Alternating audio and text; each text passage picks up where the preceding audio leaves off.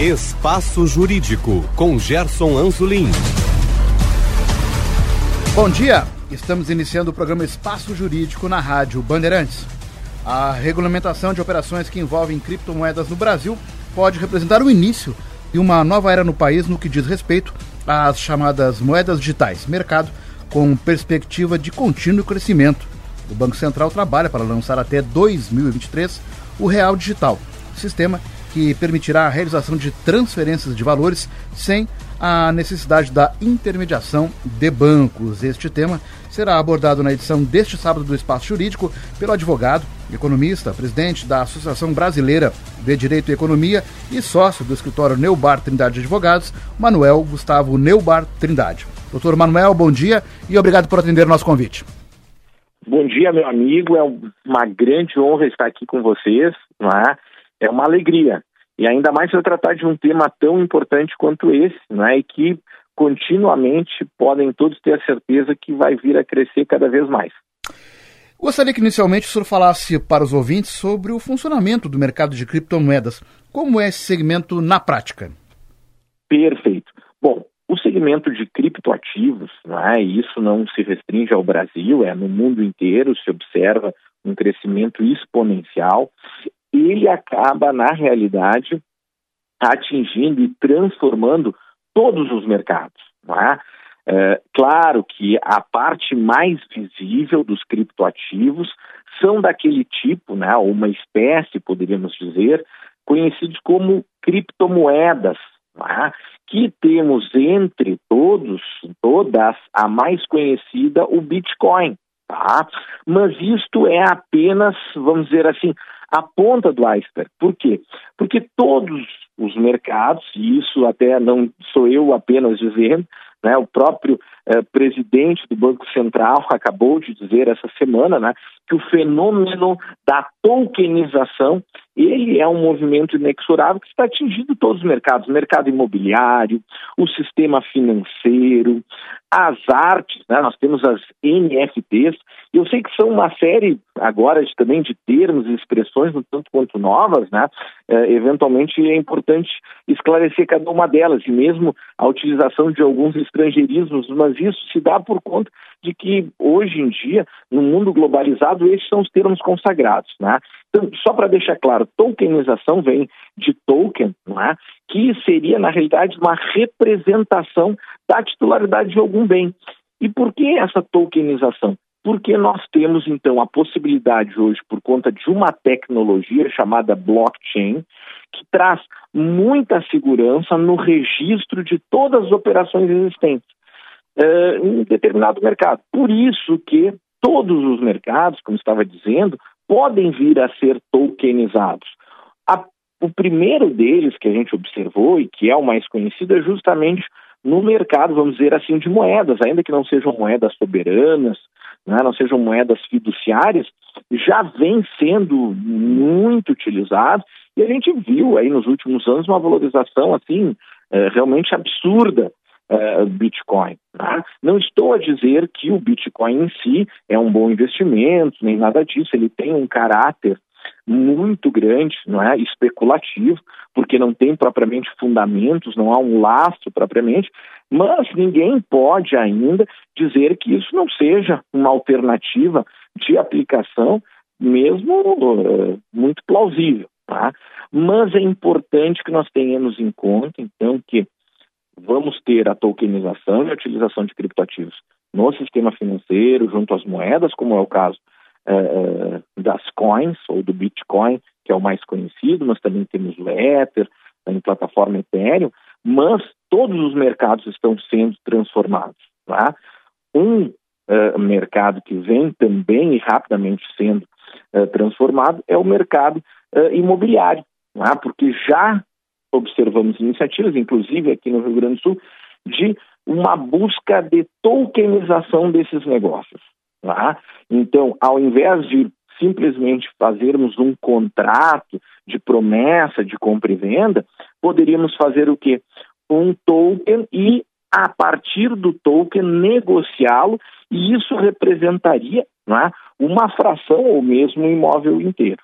Tá? Uhum. Uh, também estamos vendo a utilização de criptoativos para uh, buscar o, o, recursos para o financiamento de novos projetos. Né? Isso tem um nome, né? é crowdfunding. Tá? A gente normalmente associa o crowdfunding mais a iniciativas assim de benemerência, né, filantrópicas. Sim, isso também pode ser utilizado, aquela, entre aspas, as vaquinhas virtuais, uhum. tá? mas, meu caro, o que tem acontecido muito e transformado o mundo dos negócios corporativos é a possibilidade de nós captarmos recursos para novos negócios mediante a emissão de criptoativos. Então, ao invés de eu comprar uma ação, como ocorre, por exemplo, quando há a abertura de capital de uma empresa, né? ela vai na bolsa de valores e emite valores mobiliários para captar recursos. Então, traz novos acionistas. Hoje em dia, a possibilidade de que não é apenas uh, especulativo potencial, isso já acontece na prática, inclusive no Brasil. Uh, ao invés de se lançar ações, se emite aí, não é, tokens, né, criptoativos representativos de frações da empresa ou de empréstimos e faz então que eh, se tragam recursos para as empresas. Né? Uhum. Então as possibilidades são inúmeras. Também temos aí os NFTs, né, eh, que já vêm sendo eh, muito negociados no mundo inteiro e já fazendo circular somas muito expressivas, que, por exemplo, o que, que seria a tokenização?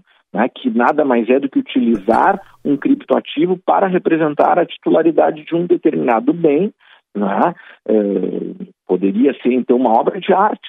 Né, uma obra de arte, ela pode ser virtual ou não, né, mas a maior parte dos casos são, é, tem sido obras virtuais, né, digitais, que o titular ele tem a titularidade, a representa essa titularidade por meio de um token.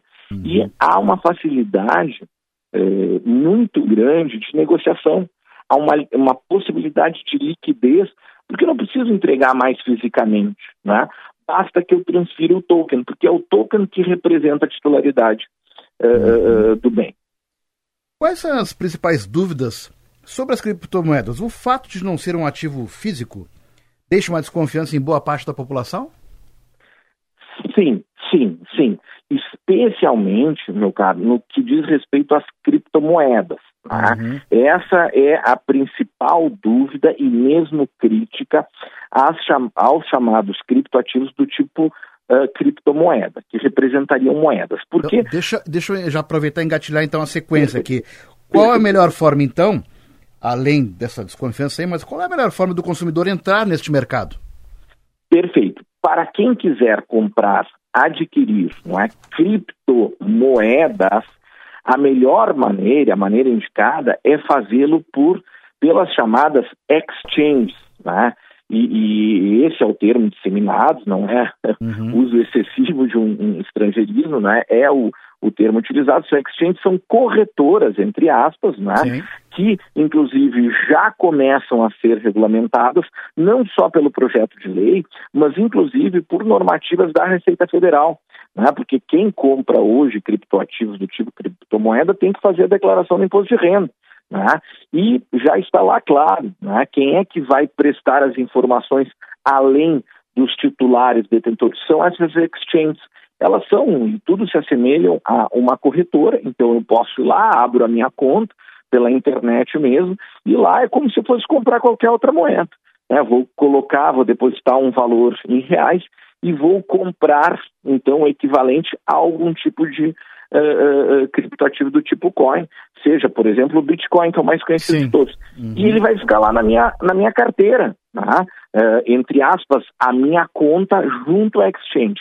Também poderia trazê-las nessas moedas para uma conta, por uma conta, ou como se chama wallet privada, é uma carteira privada, que eu vou ter daí, por exemplo, no meu computador, no meu celular, onde a pessoa puder lá armazenar essa informação.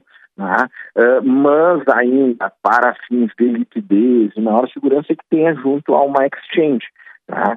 E a crítica, só complementando aquela tua pergunta anterior, é que assim, essas chamadas criptomoedas, pelo menos por enquanto, não são efetivamente moedas soberanas fiduciárias né, emitidas pelo um banco central. Uhum. Não, elas são uh, ativos virtuais né, e chamadas de criptomoedas porque elas desempenham as mesmas funções econômicas das moedas, né, quais sejam é meio de troca, unidade de conta e reserva de valor. Então, do ponto de vista econômico, elas são muito semelhantes às moedas soberanas. Né? É, claro que alguns dizem assim, não, mas olha, tem muita oscilação, né? elas são muito voláteis. Bom, mas também tem algumas moedas soberanas que são sim, muito voláteis. Né? Sim, sim. Basta ver a inflação que está tendo no mundo inteiro agora e algumas é, moedas aí despencando. Tá? Então, não seria, não deixariam de ser moedas por conta uh, dessa volatilidade, mas elas não são moedas, na realidade, porque moeda não é apenas um conceito econômico, é um conceito também jurídico. Né? Está, por exemplo, na Constituição do Brasil, que é de competência exclusiva da União Federal, por meio do Banco Central, a emissão de moeda, né? uhum. no caso real. Então, essas criptomoedas, pelo menos no Brasil, não são moeda, elas não têm poder liberatório, não têm curso forçado, não é? Então, é como qualquer outro ativo, né? Eu poderia ter um, um ativo qualquer que seja do teu interesse, tu quiser aceitar como uma forma de pagamento, tu aceita, quiser comprar de mim, Perfeito, mas não configura propriamente uma moeda. Já em alguns países, o reconhecimento, como é o caso na Costa Rica, como moeda de curso legal, tá? Sim. E isso pode vir outros países. Já uh, observamos uh, algum uh, recentemente um país africano também já admitiu como moeda, né, com curso legal. Eh, mas no Brasil ainda não são. Mas não são, em hipótese alguma, proibidas, nada disso. São apenas não são moedas, são outros ativos, como qualquer outros que desempenham as funções de moeda e não possuem lastro. Tá? Uhum. Essa é uma grande crítica. É, dizem, bom, mas olha, mas como assim? As, as criptomoedas, elas não possuem lastro, então isso é uma, é uma fantasia, não é uma realidade. Sim, mas aí cabe a pergunta, né? Qual é a moeda que possui lastro hoje em dia? Tá? Uhum. Aquela a, a, reserva equivalente em ouro já deixou de uh, existir há muito tempo. O dólar não existe. Uh, no caso no Brasil, a moeda já não, uh, não tem lastro. Né? Já desde Getúlio Vargas, isso é uma ilusão. a crítica de que não é moeda porque não tem lastro. Né? Isso não, não é verdade. Mas, meu caro, e aí eu acho que vem um outro ponto muito importante, e aí eu já interrompo, visto que eu gosto de falar, então eu não, não parto, pode me interromper não, a hora não, que quiseres, tá? Vamos seguindo. Mas vem um ponto muito importante, tá? Que aí é, diz respeito aos criptoativos, e especialmente dos criptoativos do tipo criptomoedas, e que vão se tornar uma moeda soberana no Brasil. É porque o Brasil, por meio do Banco Central, que é quem tem competência para isso, já anunciou, né, já havia anunciado que, inclusive, esse ano ainda, teríamos os primeiros testes com o Real Digital. Pois é, então, aí... deixa então, eu vou aproveitar para fazer o gancho aqui para a pergunta. Perfeito, perfeito. A, a, aprovação pelo Senado do projeto de lei que cria regras para as uhum. atividades envolvendo criptomoedas é um passo decisivo para o reconhecimento, primeiro, dos ativos virtuais e, aliás, os ativos virtuais estão em expansão no Brasil, o senhor acredita que realmente nós teremos até 2023 o real digital? Eu acredito que sim. Né? Eu acredito que sim. Uh, a exemplo do que aconteceu com o Pix, né? que foi um avanço tremendo, gigantesco, né? uh, implementado pelo Banco Central a um custo muito baixo, que trouxe assim uh, uma eficiência econômica muito elevada e um bem-estar social gigantesco, né? Basta ver a redução dos custos para as operações de transferência, né? Isso aí todo mundo sente. Hoje em dia, quem é que não mais utiliza Pix, né? Eu nunca mais usei, nunca mais paguei TED ou DOC, nada, né? Por conta dessa possibilidade. Mas o que acontece? Na realidade, é, não, é, isso independe do projeto de lei, né? porque é, o projeto de lei, inclusive, não eh, diz relação, não guarda relação com o real digital. Né? O real digital seria uma iniciativa, é, ou melhor dizendo, uma iniciativa do Banco Central, que é quem tem competência para a emissão de moeda, né? e vai ser uma moeda soberana, como é o real eh, papel, como é a moeda eletrônica real, que nós já temos há muitos e muitos anos. Né? A única eh, diferença é que a expressão do real, ao lado do da possibilidade do papel moeda, que cada vez utilizamos menos, né? ao lado do, da moeda eletrônica, que não se confunde com moeda digital, né? que a moeda eletrônica nada mais é que o, uh, o real com registros de forma eletrônica, como a gente faz no banco, né? passa de um lado para o outro, uh, perfeito, né? vamos ter então uh, a, o real que vai ser desenvolvido em plataforma de blockchain, utilizando plataforma de blockchain. Ah, mas qual é a grande diferença disso? Tem uma diferença fundamental e realmente revolucionária, meu amigo. E digo porque é, muitas pessoas não estão se atentando para isso. Nós poderíamos fazer transferências de valores. Veja bem, ó, aqui está o ponto crucial e transformador. Né? Até vou utilizar uma palavra que está na moda: disruptivo. Nós poderíamos transferir reais de um, um, uma pessoa para outra sem passar por um intermediário instituição financeira. Ou seja, eu não precisarei de um banco para transferir dinheiro. Isso é realmente revolucionário. Eu diria que nós voltaremos a ter papel, moeda e meio digital. Né? Sim, eu sim. acho que assim, a figura de linguagem é essa, por exemplo. Eu vou querer te fazer uma transferência de dinheiro, eu não vou precisar da tua conta, da minha conta e da conta bancária como eu teria, como eu preciso no caso do Pix. Não, sim. eu vou simplesmente ter lá o, o, endereço da tua carteira, o hash da tua carteira, um código da tua carteira e vou te transferir diretamente. Né? Uhum. Então veja o grau de transformação que isso permite.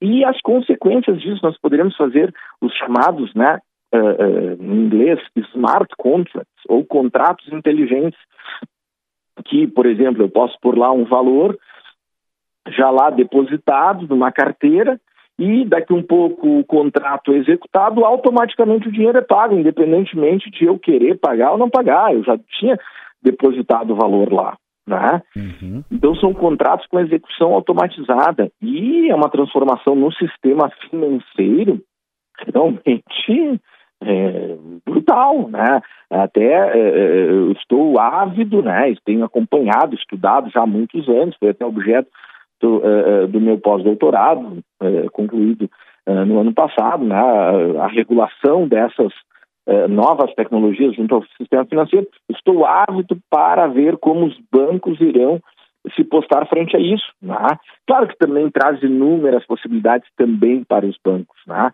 Hoje em dia, também por iniciativa do Banco Central, nós temos o chamado Open Finance, né?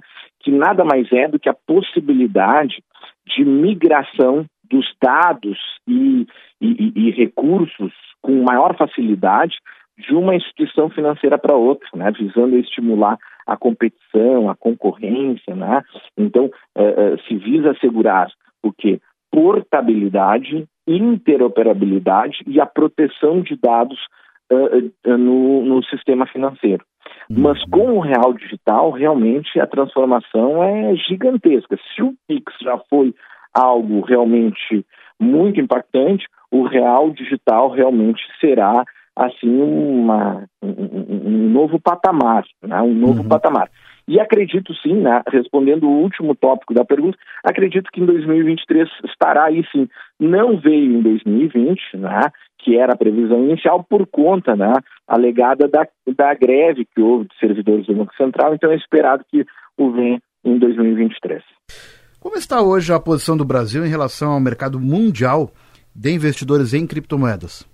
Está muito bem. Não é? O Brasil é um dos maiores mercados, claro, até mesmo pelo seu potencial, pelo seu tamanho continental, e eh, embora nós tenhamos muitos problemas, é, é um país eh, com um poderio econômico muito grande. É?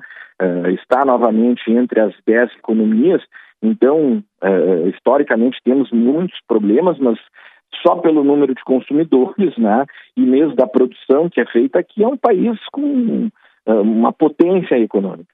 E é muito grande. Né? As inovações aqui uh, encontram um solo muito fértil, né?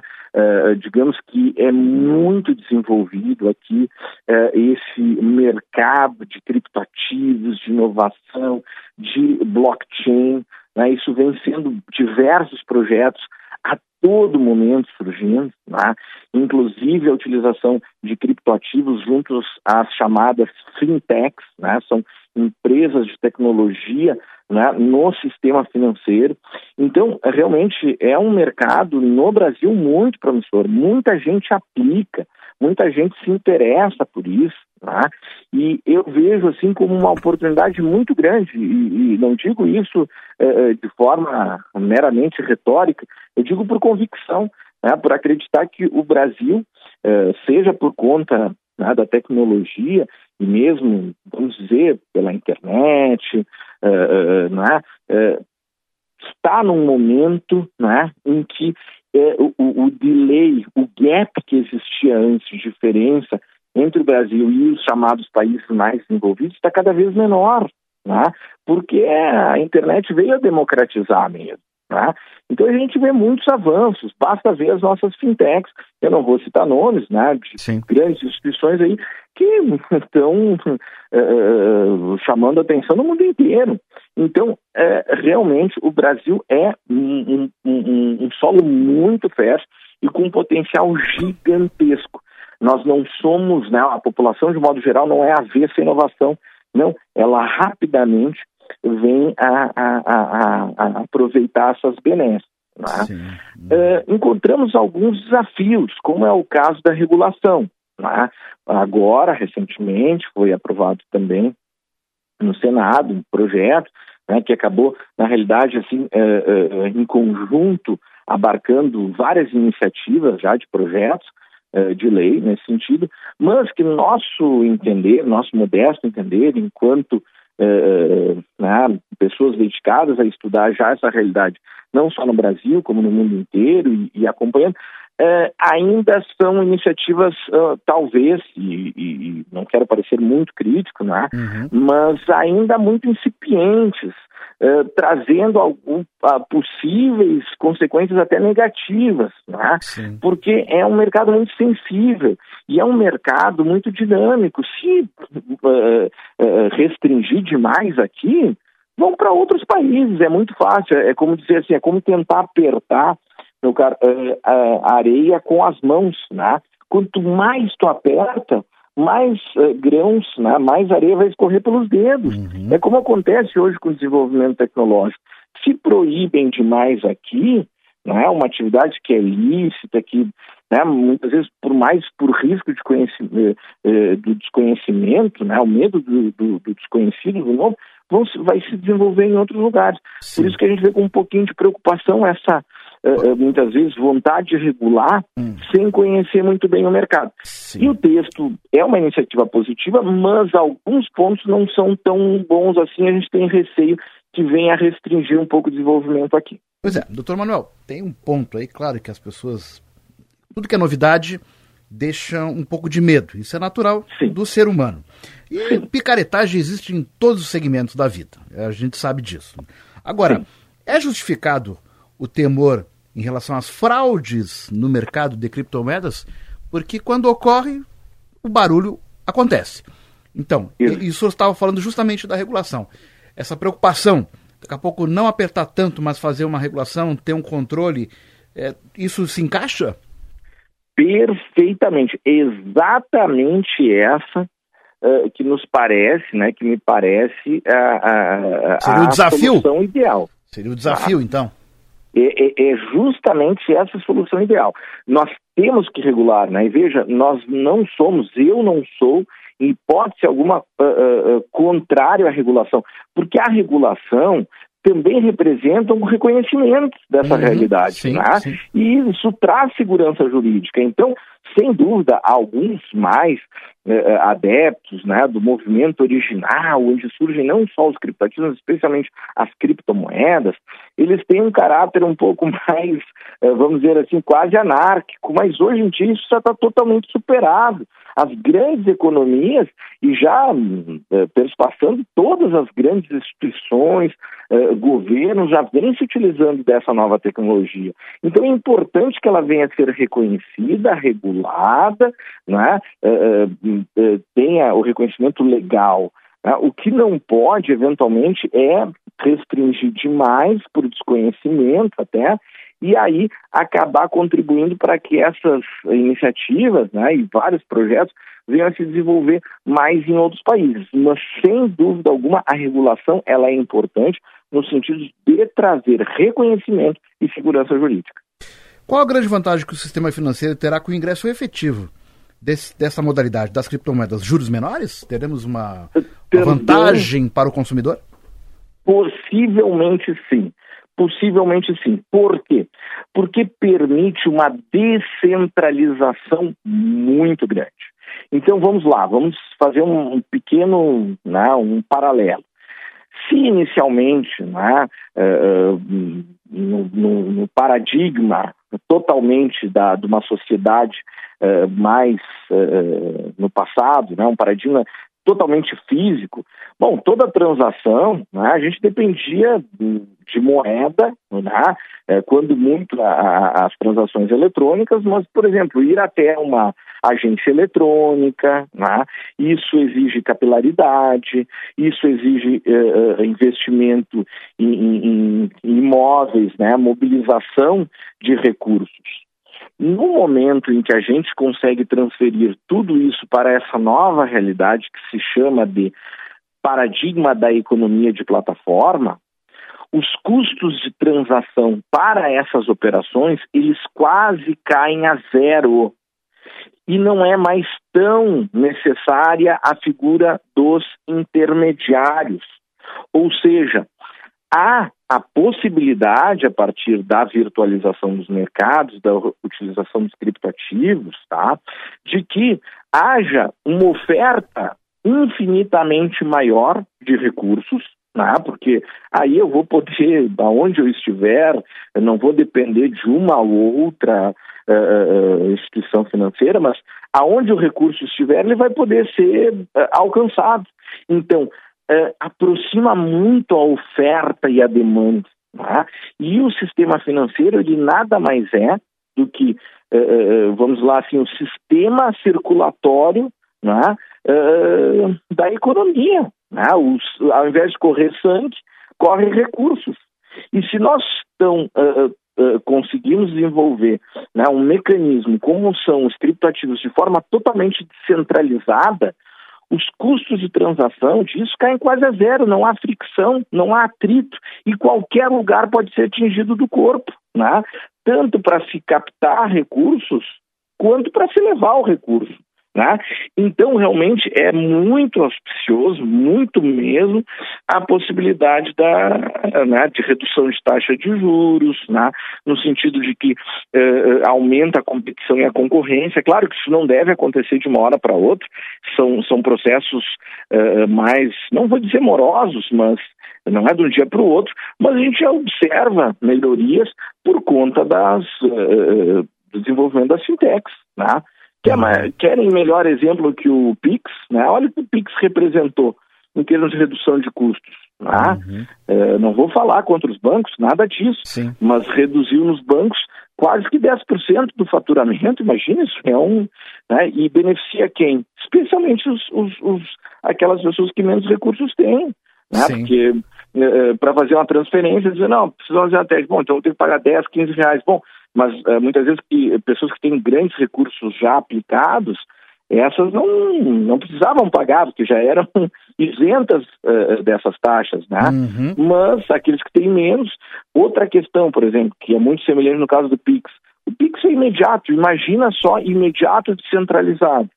Uh, por exemplo, vou usar uma, uma expressão que eu vi esses dias, o pipoqueiro ali que vende no parcão, à tarde, no sábado, ele vai receber o dinheiro na hora. Tá?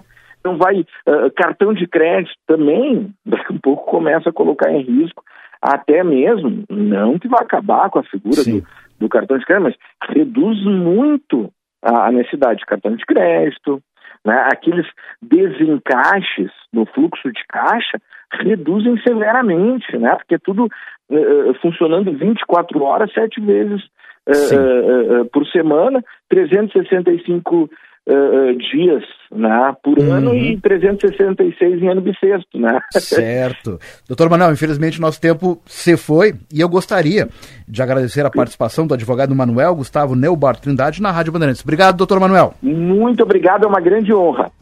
Conte sempre comigo, é uma alegria. Com certeza. Sugestões podem ser enviadas através do e-mail sju17.gmail.com. Retornaremos na próxima semana com uma nova entrevista. Bom dia, bom final de semana a todos.